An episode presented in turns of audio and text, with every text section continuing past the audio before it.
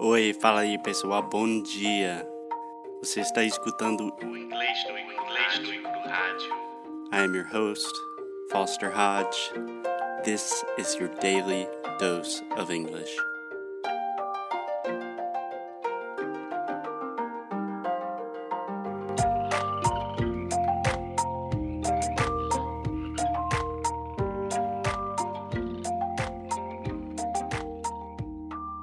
Hey, Emma.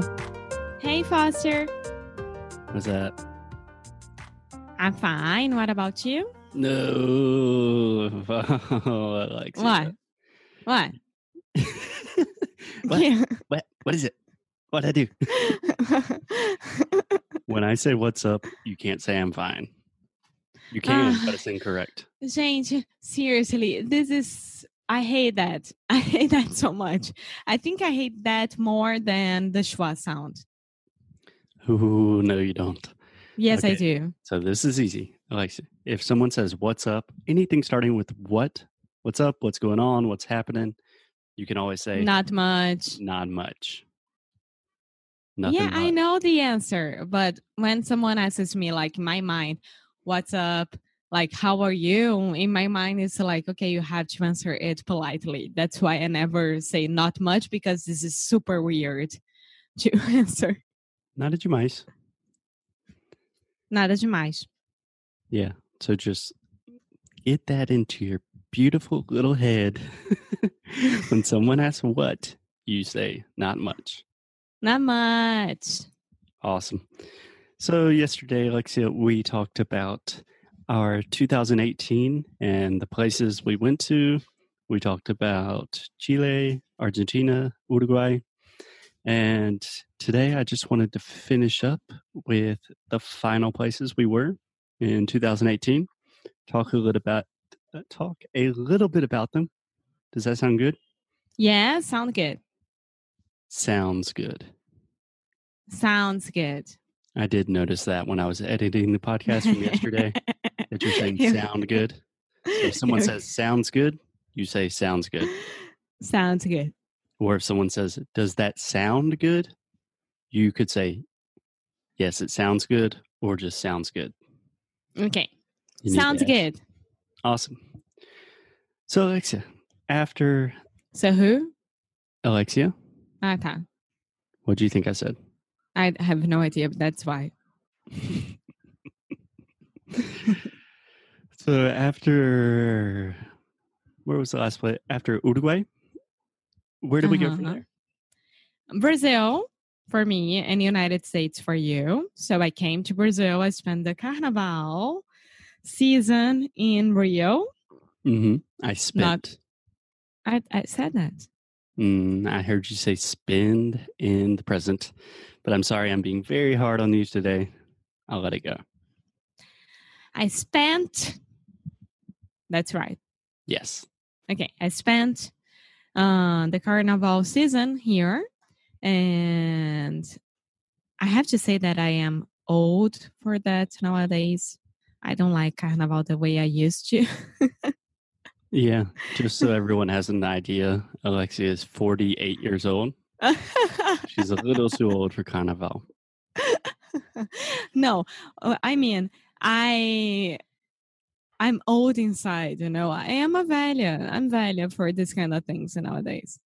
Yeah. A great way to say that in English So you can say, I'm an old soul, So, yeah, or I have I'm an old soul, which I agree. Yeah. Too.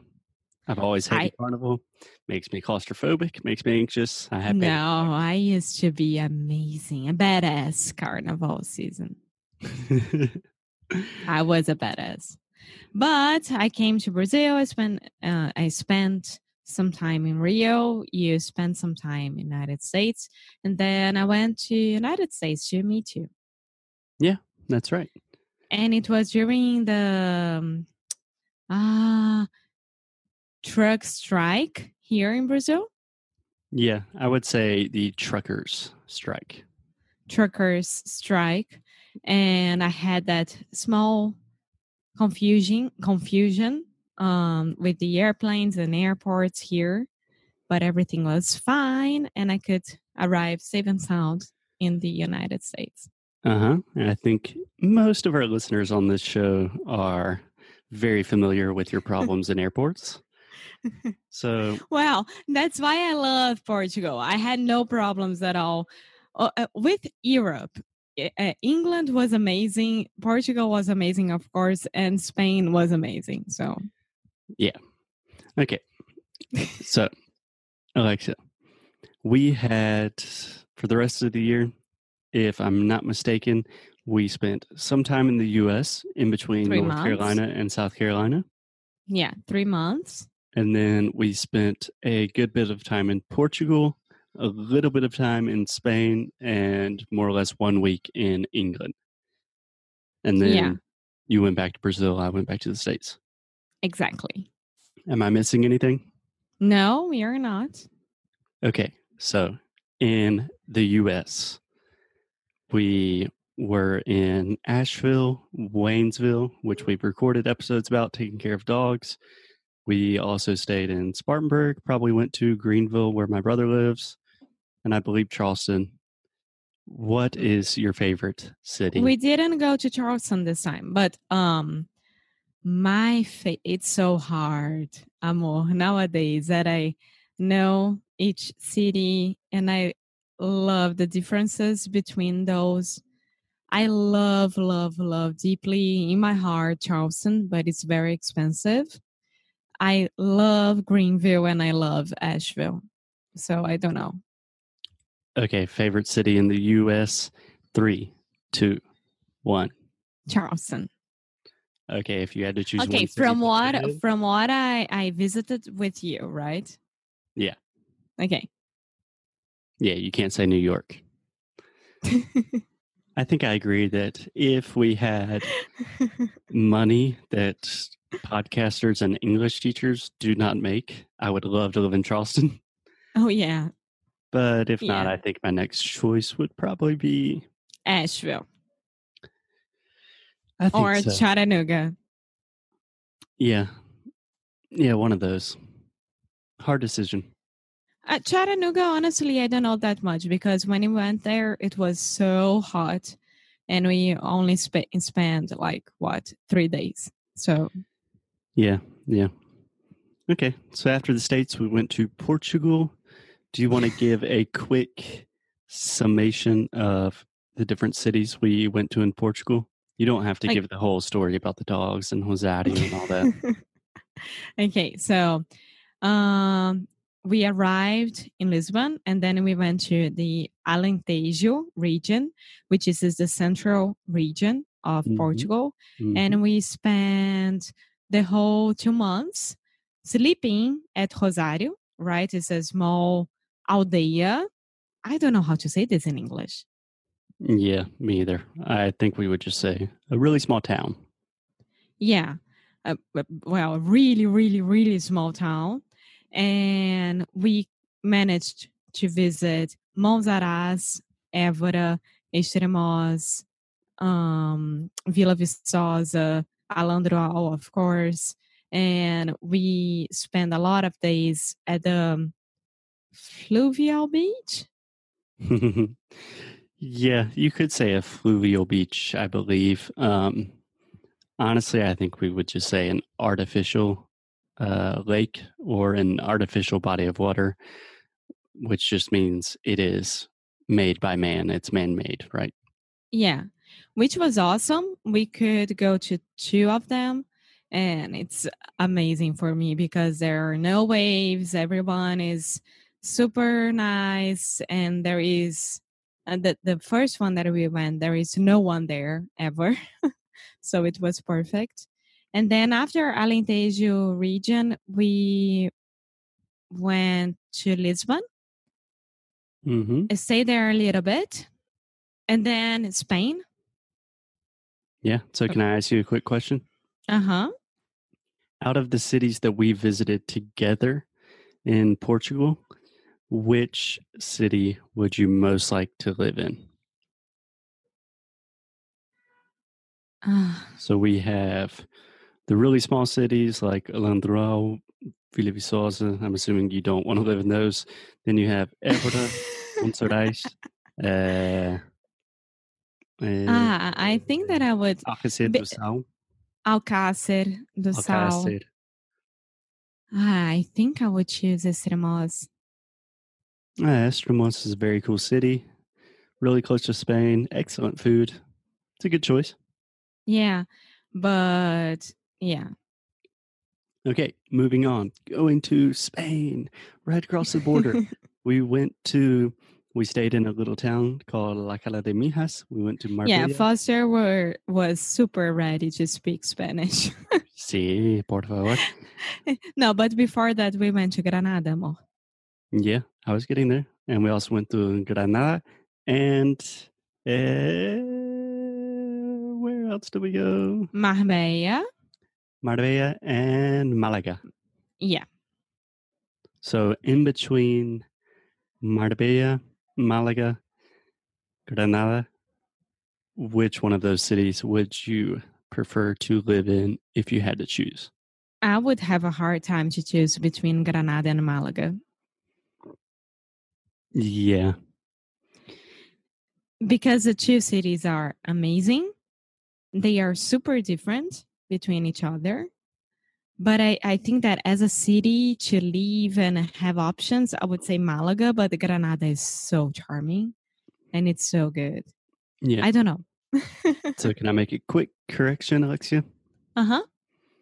This is something we talked about on the phone the other day. You said to leave. Para sair.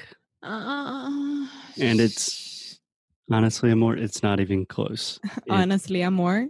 Yeah, I'm trying to speak English and say amor at the same time. Sorry, that was weird. But you just now, you absolutely said leave. It was not, uh, was that leave or live? That was just leave. So we have leave, sair, and then live, morar. Live. Okay. So repeat with me leave, Leave. live, Live. beach, Beach. beach, Beach. bitch, Bitch.